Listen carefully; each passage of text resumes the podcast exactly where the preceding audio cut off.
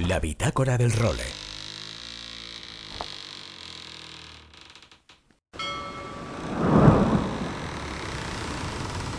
Bienvenidos a bordo del role. Una placentera travesía por los mares del podcast. Zarpamos ya en busca de las mejores historias del mar. A la caña, Nacho Gómez Zarzuela.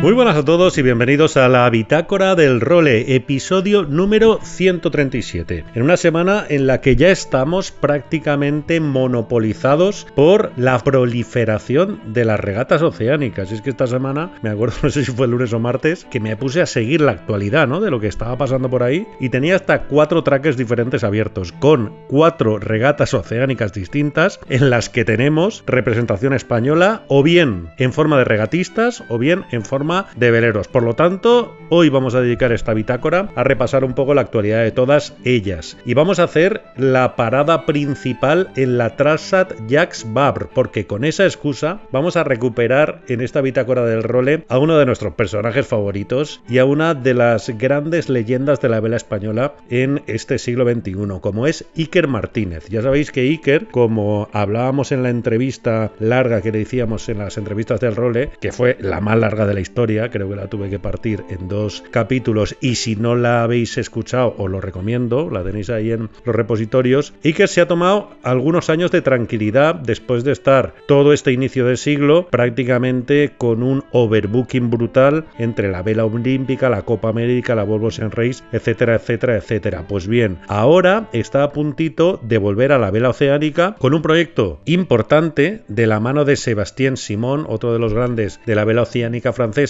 ya que va a competir en la clase IMOCA en la Transat Jacques Brave, la histórica ruta del café, porque se la inventaron los franceses para recrear la ruta que hacían los cargueros desde Francia a los países productores de café, era Brasil, Colombia, ahora acaba en Martinica, creo que es esta edición. Pues bien, Iker, que va a competir en la clase IMOCA, y con esa excusa hemos estado charlando un ratito con él, y ya sabéis que siempre que tenemos la suerte de compartir un rato con tranquilidad, dice cosas interesantísimas. Por lo tanto, tanto, enseguida lo vamos a escuchar. Y por cierto, en esta Transat Vabre, que como escucharéis en la entrevista de Iker, han tenido que retrasar la salida por el temporalón, por la encadenación de borrascas que estamos teniendo prácticamente en toda Europa. Por lo tanto, en el caso de estas regatas solo han podido salir los Ultim, los mega catamaranes, porque ellos, como navegan a más de 35 nudos, sí que les daba tiempo a pasar por Finisterre antes de la borrasca, pero ni los Imoca, ni los Ocean 50, ni los Class 40 en los que tenemos a otro representante español, que es Pablo Santurde, que va con Alberto Bona, no han podido tomar de momento la salida. Parece ser que el próximo martes va a ser el día definitivo, veremos a ver si la climatología lo permite. Y también tenemos representación española, ya lo sabéis porque fue nuestra protagonista la semana pasada, en la Global Solo Challenge, en la persona de Juan Merediz con el Sorolla. Pues bien, Juan, que ha tenido unas condiciones durísimas en este inicio de la Global Solo Challenge y que en las primeras 24 horas ha roto el piloto automático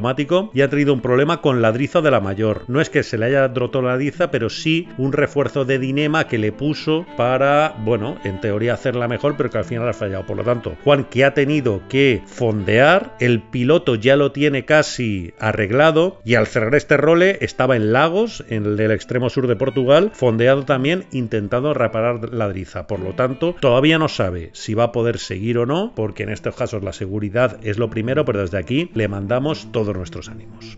Y en la Mini Transat, a unas 1700 millas de la meta de la segunda etapa, el líder en proto que es Fede Guasman además, con una apuesta que ha hecho por navegar mucho más al sur que el resto y que le está dando unos beneficios tremendos. Segundo es Carlos Manera, el ganador de la primera manga, que está a 60 millas de Fede Guasman y el 15 es Pep Costa y el 16 Marc Claramunt. Esto en proto en serie, Diemila Tassin que ocupa la posición número 20, Fede Normal la 42 y Miguel Rondón la 58. Y por último, la cuarta regata oceánica en la que hemos tenido y tenemos representación española es la Ocean Globe Race, que es una emulación de la primera edición de la Volvo Ocean Race, de The Ocean Race, cuando se llamaba Whitbread, en la que varios veleros, sobre todo con tripulaciones amateurs, replican tanto la ruta como la tecnología que llevaban a bordo. Pues bien, ahí tenemos al White Shadow, un barco de Barcelona que ya ha terminado su primera etapa en Ciudad del Cabo esta misma semana. Y aparte de todas las historias de la vela oceánica, tendremos como siempre la colaboración de Don Luis Faguas, que esta semana en el Windsurf nos acerca la cita de Maui del Mundial de Olas y nos podéis hacer como siempre llegar todas vuestras opiniones, dudas, sugerencias y lo que os dé la gana a través del mail a nachogomez.elrole.com y a través del teléfono mediante el WhatsApp al 613-070727. Y con todos estos contenidos arrancamos ya la edición número 137 de la Bitácora del Role. La Bitácora del Role. Bueno, y como os decía en la introducción, recuperamos para esta bitácora del role a uno de los grandes clásicos que, entre otras cosas, protagonizó la entrevista más larga que hemos hecho en este espacio en los dos años y medio largos de historia que llevamos. Y es que ahora está de plena actualidad porque está a puntito de salir en una de las regatas estrella de estos meses en lo que a la vela oceánica se refiere, como las Transat Jacques Vabre. Por lo tanto, bueno, me voy a callar yo y vamos a dejarle que nos cuente a él en qué está metido en estos momentos. Don Iker Martínez, muy buenas. Buenas ¿qué tal? ¿Cómo estás? ¿Cómo va todo? Pues bien, bien, todo va muy bien. La verdad que estamos aquí impacientes porque no hemos podido salir. Estamos aquí a la espera de que la meteorología nos deje regatear, pero está la cosa un poco complicada por ahora. Sí, bueno, cuéntanos un poquito del proyecto en el que estás metido, Iker. Bueno, llevo, llevo unos meses ayudando a un, a un amiguete con el cual ya navegué en IMOCA hace pues dos años y medio, así, casi tres, que empecé a colaborar con Juan Cuyudián y con Sebastián Simón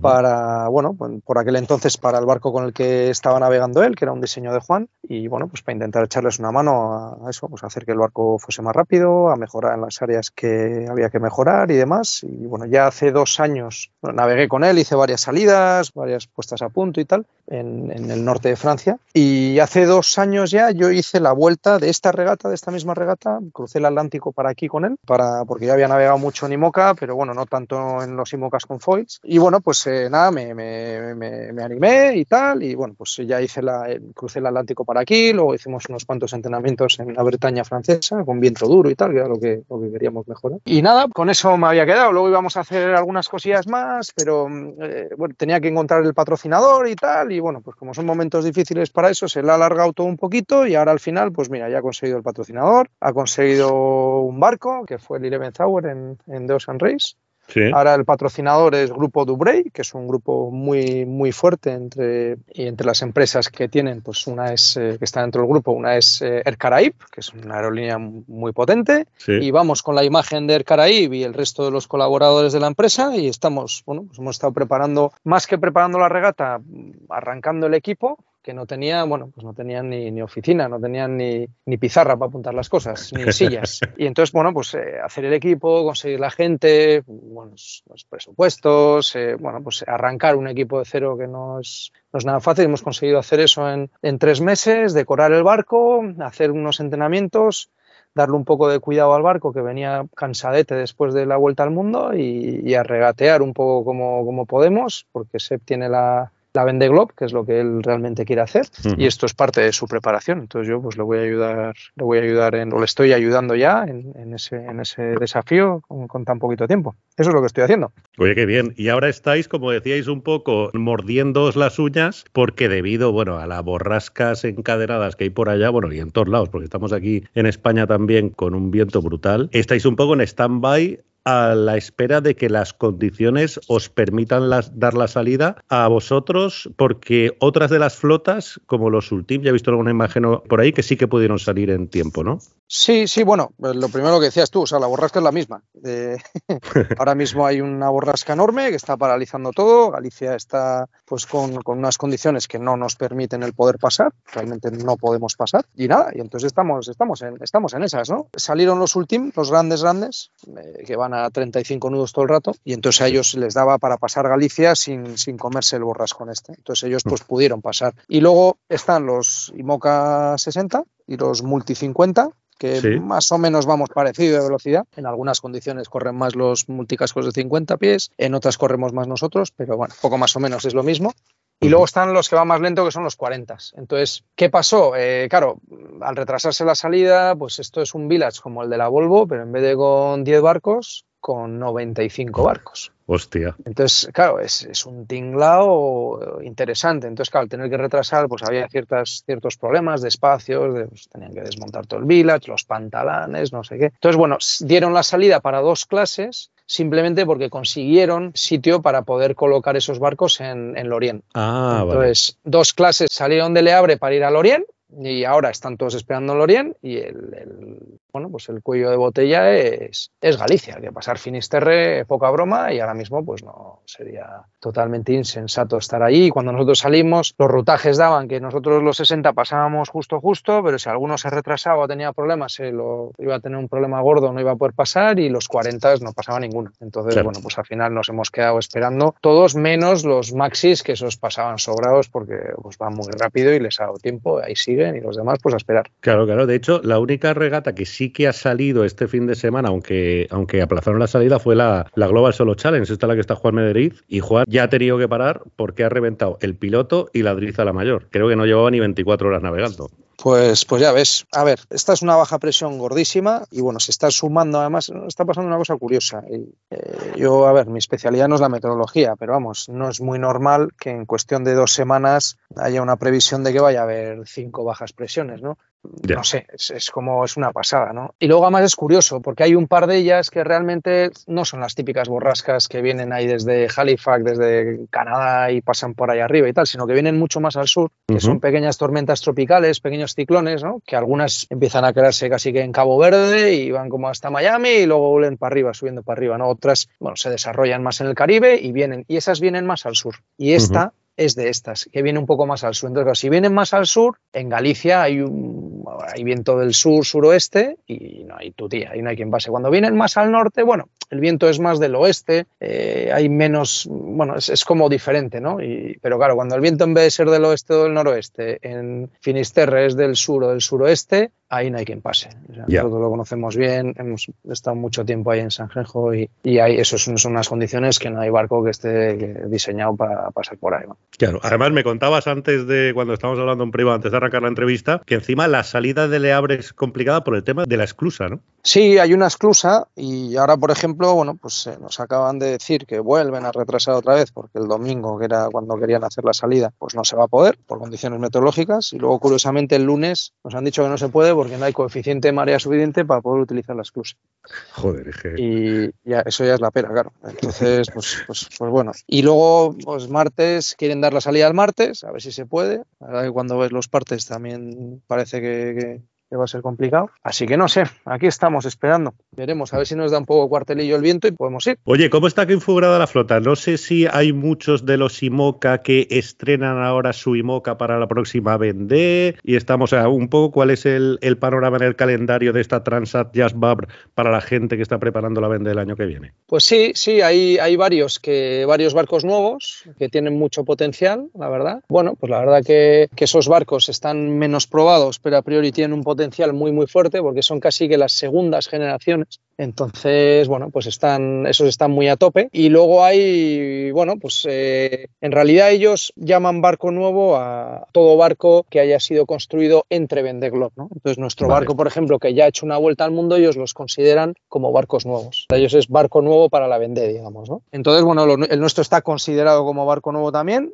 aunque tenga ya, bueno, ya hizo este barco, ya hizo esta regata hace dos años y luego la vuelta al mundo. Y entonces, pues hay, no sé cuántos barcos nuevos hay, pero si son 10 o 12 o algo así, la verdad que ahí me, pillas. Pero vamos, que hay un montón y realmente nosotros en nuestra clase en IMOCA, es verdad que hay barcos antiguos. Está el barco con el que hicimos nosotros la Barcelona World Race, que ahora es el McDonald's. Hay barcos antiguos, hay otros dos más. El que fue Estrella Galicia está, está ahí, el que fue Renault también está ahí. Hay barcos antiguos y luego hay un montonazo de barcos nuevos, ¿no? Pues tipo Charal, tipo Macif, eh, hay, hay un montón de barcos nuevos también, ¿no? Entonces es impresionante, son cuarenta y pico barcos, no estamos acostumbrados nosotros a ver cuarenta y pico prototipos, así es, es un, verdad que es un espectáculo, una pasada. Oye, en su momento, cuando se parió el Eleven Hour Racing, claro, fue el único que se diseñó pensando en hacer de Ocean Race y no pensando en la Vende Globe. Al menos eso se decía. Ahora que tú el barco, bueno, lo conoces mejor que nadie, ¿es así? O sea, ¿tiene sentido ese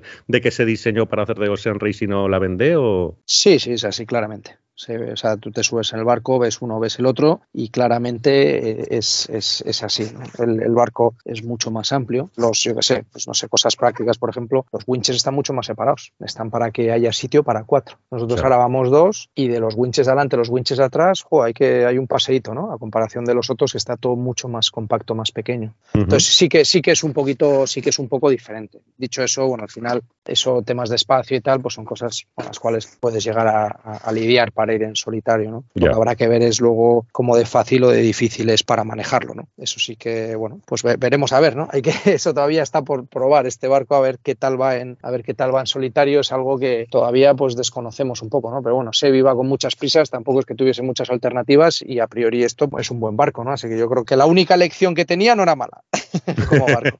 Oye, ¿cómo viste la última edición de Ocean Race? Porque mira que ha sido diferente a todas las, bueno, las muchísimas que viviste tú a bordo. Pues sí, ha sido muy muy, diferente. Hombre, pues por un lado la he visto con mucha tristeza por no poder estar. Yo me moría de ganas de, poder estar. De hecho, en un momento ha parecido que, podíamos estar y habría sido magnífico, pero bueno, pues al final no, no, se pudo. Eh, así que lo he visto con mucha tristeza por un lado y por otro lado, bueno, pues, pues muy diferente, muy diferente. Pocos barcos, barcos con muchas diferencias entre ellos a comparación de los 65, pero bueno, eso también lo, lo habíamos visto en los, en los 70s, eh, un poco más, ¿no? y bueno, pues un formato muy diferente, como siempre, pasa en la Copa América, pasa en todas partes, cuando en una regata se cambia el formato, al principio las diferencias son muy grandes y luego cada edición se van recortando, ¿no? Entonces, bueno, pues con muchas cosas buenas, porque los barcos son fantásticos, la clase pues es una clase de desarrollo y es una pasada, entonces pues me, me ha parecido muchas cosas muy bonitas y otras, pues bueno, pues eso, pues contentos que ha habido regata, ¿no? Me habría encantado pues ver más equipos, me habría encantado evidentemente pues ver un equipo español y ver más jaleo, ¿no? Entonces, bueno, ha sido un poco pues una de cal y una de arena. Pues guay que ha habido regata, la clase me parece fantástica y bueno, pues pena que no haya habido más equipos y más barcos, ¿no? Pero también hay que entender que han sido momentos muy complicados, que hemos pasado todo lo que hemos pasado los últimos años y oye, pues contentos que ha habido, que ha habido regata. Oye, y ahora que has tenido algún añito más tranquilo después de la vorágine que fue Patito el principio del siglo XXI, ¿verdad? Porque no paraste en no sé cuantísimos años. ¿Ahora qué te pide el cuerpo hacer? Bueno, estado un tiempo un poco, un poco tranquilo. La verdad que, que me hacía falta y la verdad que estoy, estoy encantado, me he organizado, he ido a vivir a, Fuerteventura, lo cual ha sido un cambio grande para mí. Le he dedicado tiempo a, coger olas, que es lo que me, lo que me encanta, y ahí estaba yo con mis cuarenta y tantos tacos aprendiendo a hacer, aprendiendo a hacer tubos. ¿no? y, bueno, pues maravilloso, muy bonito, he podido dedicar tiempo a los niños, que, me apetecía un montón, que se van haciendo más mayores, y me he dedicado tiempo a mí que me hacía falta.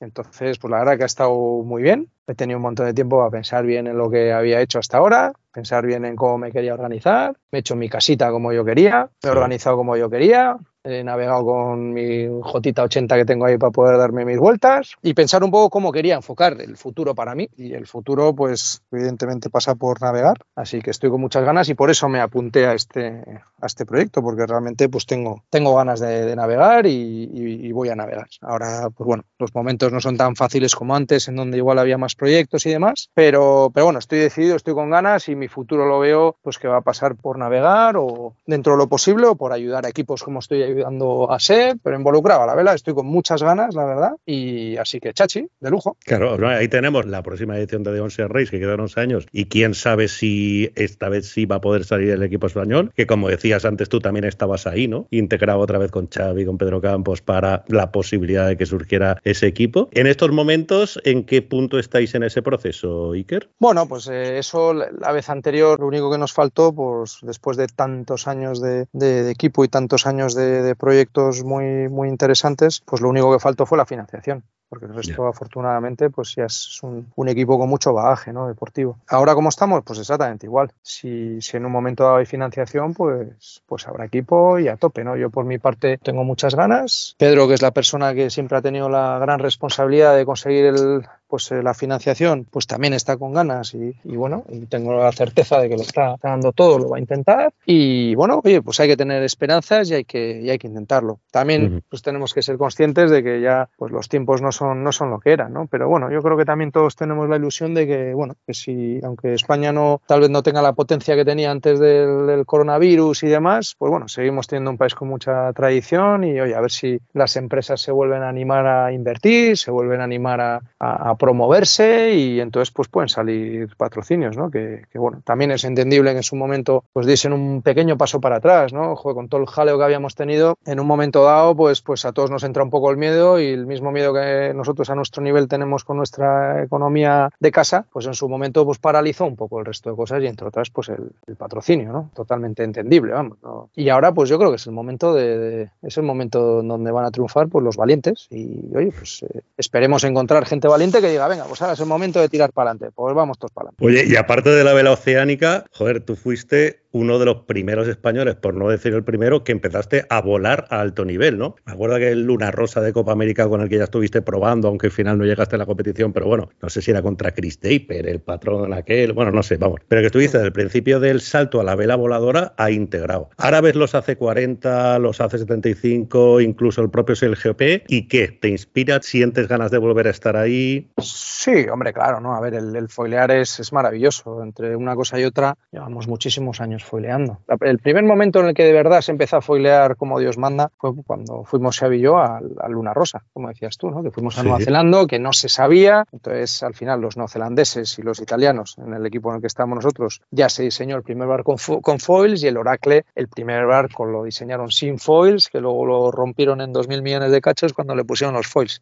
Y ese fue el primer momento. Entonces, empezamos desde, desde, desde el principio de verdad. ¿no? Además, fue una época muy bonita porque ahí no se sabía nada. Entonces, empezamos desde las bases, ¿no? Empezamos a entender, a encontrarnos con problemas, a testear. Me acuerdo del SL33, en donde probábamos unas fuerzas unas formas rarísimas y de cada una de ellas aprendíamos un montón, ¿no? Ahora ya es, es un poco diferente. Ahora es, son barcos que ya vuelan muy bien, que ya tienen mucha tecnología, bueno, tienen mucha informática a bordo, entonces te facilita mucho las cosas y los sistemas, ¿no? Te facilita mucho el primer, el primer eran 70 y pico pies, el primero iba con una palanca para el hidráulico para el, para el rey y aquí yo iba a 40 y pico, para matarse y ahora, ahora pues, pues, pues van con pilotos automáticos. Entonces, claro, es mucho, mucho más llevadero. Entonces, lo bueno es que con los barcos foileadores se puede regatear como se regatea en un 49 prácticamente, ¿no? Entonces se unen dos mundos, ¿no? Y a mí la verdad que los dos me apasionan. Y es muy bonito, claro que me llaman, por supuesto. Son barcos preciosos, 6GP es, una competición guay. Lo único que siempre da como cosa, porque al final, oye, pues es, es un circuito que, que lo paga Larry y el día que no quiera, pues acaba todo porque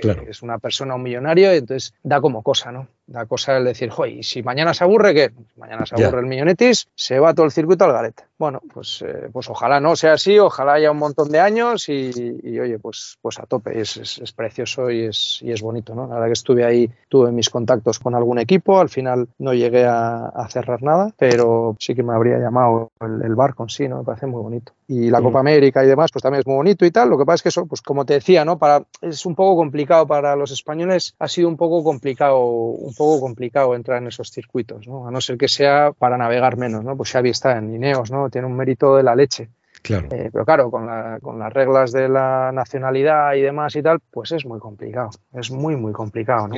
Todos los mitos que pues, tenemos ahí, Xavi, Joan Vila, el Chav, Jordi Calafat, están, pero no navegando ninguno. Al final es eso muy, es. muy complicado. Eso es, eso es. Navegar es muy complicado. Entonces ahí es, es una dura decisión. Una de las cosas que yo he estado pensando mucho también este tiempo que, que he tenido de reflexión, de descanso, de pasármelo bien, es qué rumbo quieres tomar. ¿no? ¿Quieres tomar el rumbo de navegar? Y navegas más con armadores, y navegas más en tipo de cosas, o estás dispuesto a tirar más por ayudar a otros equipos y estar más en, una oficina y tal, que también tiene una parte muy bonita, ¿no? Estar en una Zodia, que está en una oficina, pues también tiene una parte bonita, ¿no? Y estos, estos últimos dos años no he estado sin hacer nada, he entrenado a gente de vela ligera, gente buena, he navegado un montón con armadores en diferentes barcos, en Swan 50, en Swan 36, Race, en, barcos grandes, eh, ha hecho un montón de cosas, ¿no? Y al final es, es, eh, bueno, pues es, medio complicado, ¿no? Porque estamos en una fase un poco de transición y es medio complicado el, decir un poco hacia qué, hacia qué quieres tirar, ¿no? Entonces, bueno, pues veremos a ver. A mí la verdad que lo que me encantaría sería hacer, sería hacer la Ocean Race, que no la hicimos simplemente porque no hubo presupuesto. Entonces, bueno, pues mira, si no se puede, pues no se puede, ya, ya veremos luego más adelante. Claro. Oye, estuviste echándole la mano, ahora que te decías lo de entrenador de vera ligera, a Silvia y Nico, ¿no? En, al principio de esta campaña. Sí, sí, sí, estuve con, con, ellos, bueno, está haciendo mucho, la verdad, sí, he estado con ellos. ¿Y qué tal? ¿Qué tal me gustó mucho. Muy bien,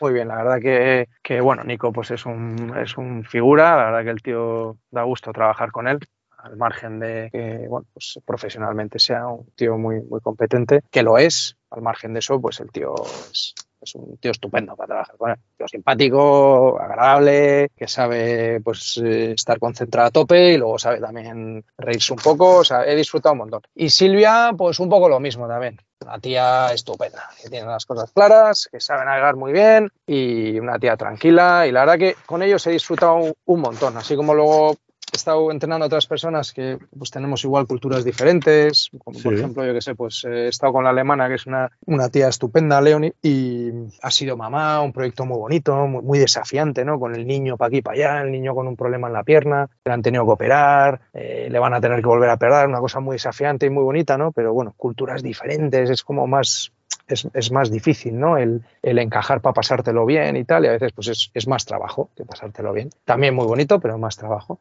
Sin embargo, con Silvia y con Nico era más de trabajo pasártelo bien. Joder, pues guay, chachi. Joder. De lujo. Como has visto, bueno, tú has vivido no sé cuántos ciclos olímpicos, ya pues cuatro o cinco mínimo, y este año ha vuelto a generarse la polémica que se genera todos los años, durante un año antes de ir, por, bueno, pues un poco los criterios de selección y tal. Y en este caso concreto, supongo que la habrás seguido un poco más de cerca porque les afectó a Nico y a Silvia con lo que, todo lo que contó Nico públicamente. ¿Cómo has visto esta película? Bueno, si te quieres mojar o si quieres opinar, ¿eh? si no, tampoco, evidentemente no es tema directo tuyo, pero al haber estado tan cerca de ellos, me genera curiosidad por ver cómo lo has visto tú, conociendo tan bien como conoces el tema de primera mano. Vamos. Sí, bueno, pues, pues es exactamente lo que acabas de decir, ¿no? O sea, no, ya, he llegado a un punto el que no me quiero, no me quiero meter en líos, pero bueno, es, es una pena. Yo creo que, que no es tan complicado hacer las cosas mejor. Creo que llevamos un tiempo importante en donde, demasiados años ya, en donde, bueno, pues todo el tema federativo y demás está dando demasiados problemas. O sea, tenemos que ser capaces de hacer las cosas mejor. Y yo creo que hay que partir de la base de que en España hay mucho nivel, ha habido mucho nivel olímpico. Hemos llegado a ser pues, un país con el mayor número de medallas de oro de todos los países, eh, históricamente hablando. Y bueno, ahora ya no lo somos, no pasa nada. Pero yo creo que lo importante es poder tener a gente de calidad. Y eso se ha perdido. Eso se ha perdido, pues por un lado, que es normal porque no hay el mismo poder económico, entonces pues a la gente pues, les pagan muchísimo más trabajando para otros países que para España, pero muchísimo más. Y luego no solo eso, y luego también pues porque hay que tener tacto, hay que cuidar a la gente. Y esto que ha pasado ahora con Nico y con Silvia pues es el claro ejemplo de, de que puede haber, pues al final tiene que haber una selección, y hay que hacerlo bien. Y, pero cuando hay selecciones de estas, pues la gente puede quedar contenta y querer ayudar y querer echar una mano y tal, o descontenta y decir, mira, yo por aquí ya pues no me apetece, tiro por otro lado.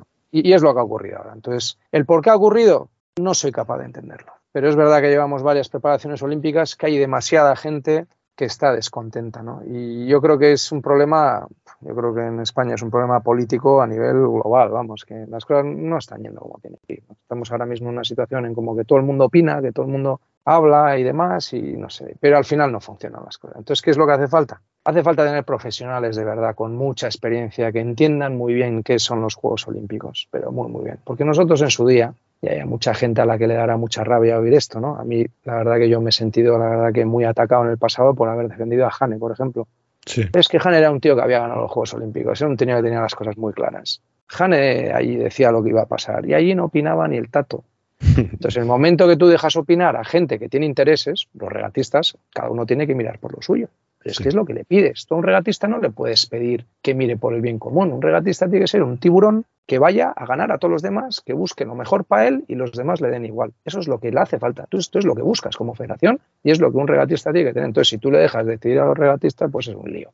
En cuanto un regatista empieza a tener un poco de poder, pues es un lío. Entonces, al final hace falta una federación con gente con mucha experiencia y los tenemos. Entonces, hace falta que la gente con mucha experiencia y mucho criterio, gente que vaya a decir algo y no se le vaya a cuestionar, se pongan las cosas claras y se tire para adelante.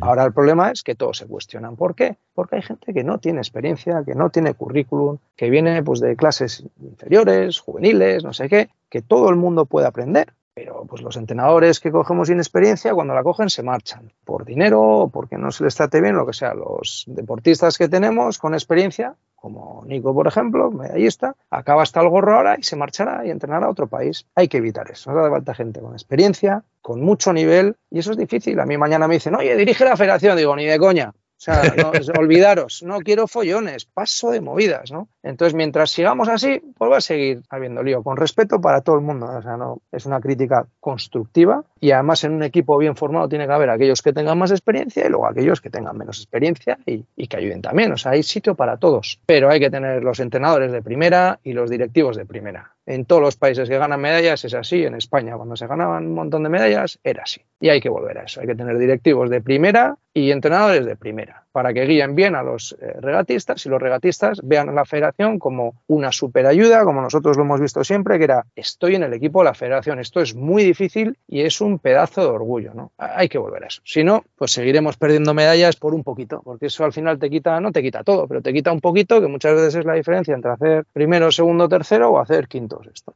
Y eso, pues espero que cambie, pero no lo sé. La verdad que no tengo ni idea de qué va a pasar ahí. Bueno, seguiría contigo tres cuartos de hora más o una hora más y me va a caer una charla por esto que voy a hacer ahora, que vamos, me van a matar. Pero, joder, te había pedido 10 minutos y llevamos 30, con lo que voy a dejar de abusar de ti, Iker.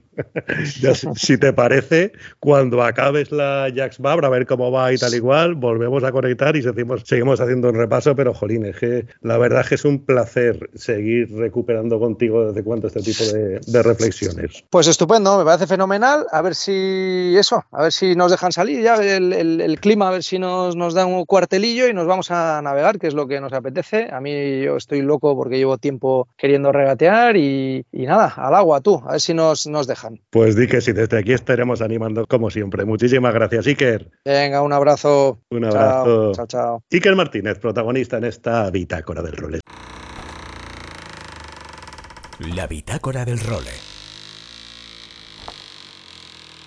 Aloha Nacho y amigos de El Role. Aquí estamos una semanita más. Semana de borrasca Ciarán. Madre mía, Nacho, ¿cómo nos está soplando? Yo he conseguido escaparme un par de horas. He navegado en la playa de las Arenas. No es el mejor sitio para navegar el poniente. Cazando rachas. Rachas de 0 a 50 nudos. O sea, una barbaridad con el anemómetro de la escuela de vela en puerto y detrás un poco a sotavento de algún pequeño muro. Hemos medido más de 45 nudos. Mucho, mucho viento. Barcos amarrados, hemos podido hacer algo de actividad con los Tegum, pero siempre con mucho control, mucha seguridad para que vieran lo que es. Y a ver qué nos queda, porque vienen tres días más de chufa. Espero contaros la semana que viene que he navegado, que he hecho un paquebotazo y que he podido navegar ya un poquito que tenía mono, no, gorila. ¿Qué os traemos de actualidad windsurfera? Varias pinceladas y un eventazo. Pinceladas, Miguelito Chapuis, muy bueno, tiré Wave Classic, prueba de olas, condiciones europeas, dura, dura, dura y con vela de 4 como vela más grande que ha gastado. O sea, han tenido unas condiciones brutales en esta prueba. Ha quedado segundo.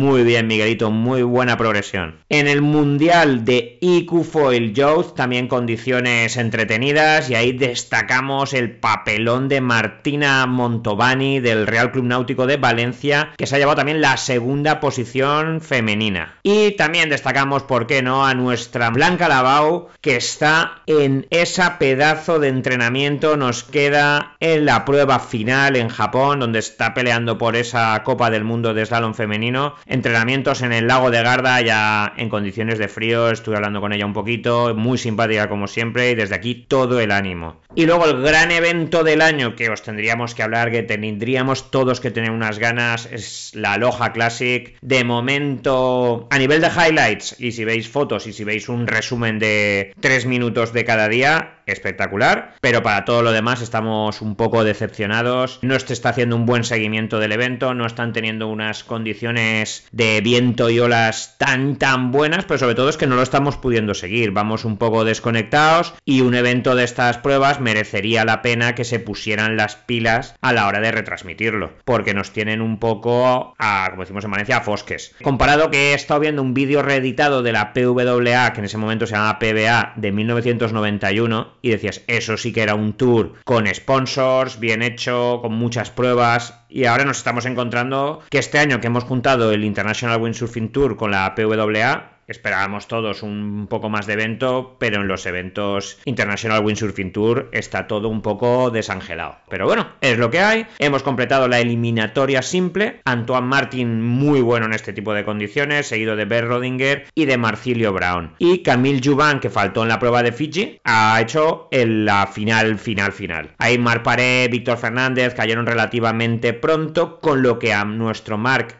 a no ser que haga una muy buena remontada en la doble, que de momento lo está haciendo, estaría fuera de la lucha por el título mundial. ¿Quién estaría ahora primero si se acabara la prueba ahora? Marcilio Brown, por un pelo estaría por delante de Ricardo Campello. Vamos a ver, he estado esperando hasta el jueves para grabar el, el podcast, pero de momento hoy era un lay day, no era un día de descanso, y mañana a ver cómo evoluciona. Así que la semana que viene os traemos quién es el Wave World Champion 2023. En las chicas sí, no pudo ser para María Andrés. Sara Kita Ofringa, campeona del mundo de Wave, de Wave World Champion femenina, este 2023. Pues nada, Nacho, bien taco por un tubo, ya supongo que lo habrás hablado también en las otras secciones, un poquito de agua plana, un poquito de olas, y yo espero irme al agua este fin de semana hasta que se me caigan los brazos. Un abrazote a todos y nos vemos por los mares. ¡Chao, chao! Y como siempre, Luis Fogas nos pone la guinda final a esta edición de la Bitácora del Role. Nosotros regresaremos la semana que viene desde Bilbao, porque ya os contábamos la semana pasada que nos vamos para allá para asistir en directo al Sailing Pro, donde se van a concentrar algunos de los mayores cerebros que están desarrollando lo que es la industria de la vela de alta competición. La semana que viene os contamos. Hasta entonces, sed muy felices y navegad todo lo que podáis. Adiós.